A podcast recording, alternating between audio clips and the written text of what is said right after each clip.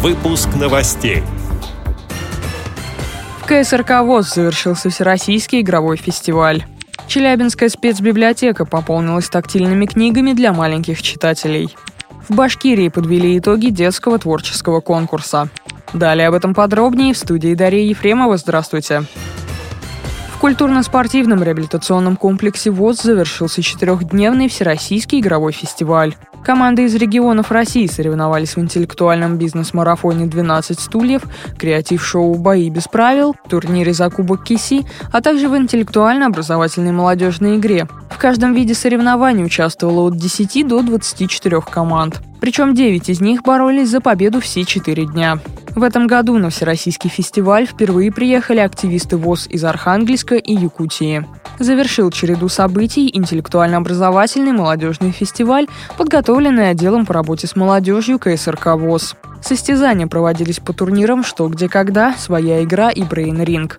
О том, что еще, кроме интеллектуальных баталий, ждало участников, рассказал начальник отдела по работе с молодежью КСРК ВОЗ Василий Дрожжин. Brain Ring на нашем фестивале впервые. И в этом году мы провели его в пробном варианте. Кроме самих турниров, прошли также мастер-классы по организации интеллектуальных игр на местах. Сейчас проходит синхронный турнир пара чемпионок Санкт-Петербурга – по «Что, где, когда». Он является открытым для участия.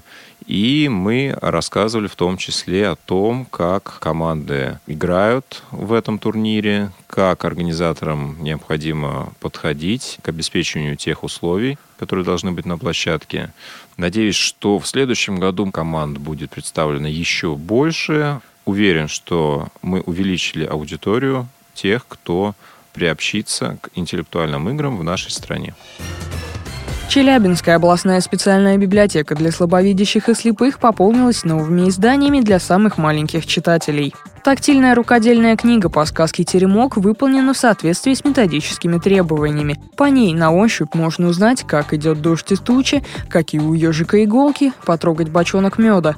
Все объекты помещаются на ладони. Второе рукодельное издание «Подводный мир» посвящено обитателям моря. Текстильные рыбы, крабы, черепахи и не только помогут читателям познакомиться с фауной подводного мира. Морская флора также подробно представлена в книге. Водоросли, ракушки, кораллы, камни и даже клад, лежащий на дне морском, тактильно соответствуют оригиналам. Тактильные рукодельные книги изготовили специалисты Южноуральского регионального центра обслуживания компании «Российские железные дороги». Издания стали приятным подарком в преддверии Нового года. Благодарим за предоставленную информацию редактора Челябинской спецбиблиотеки Зою Потапову.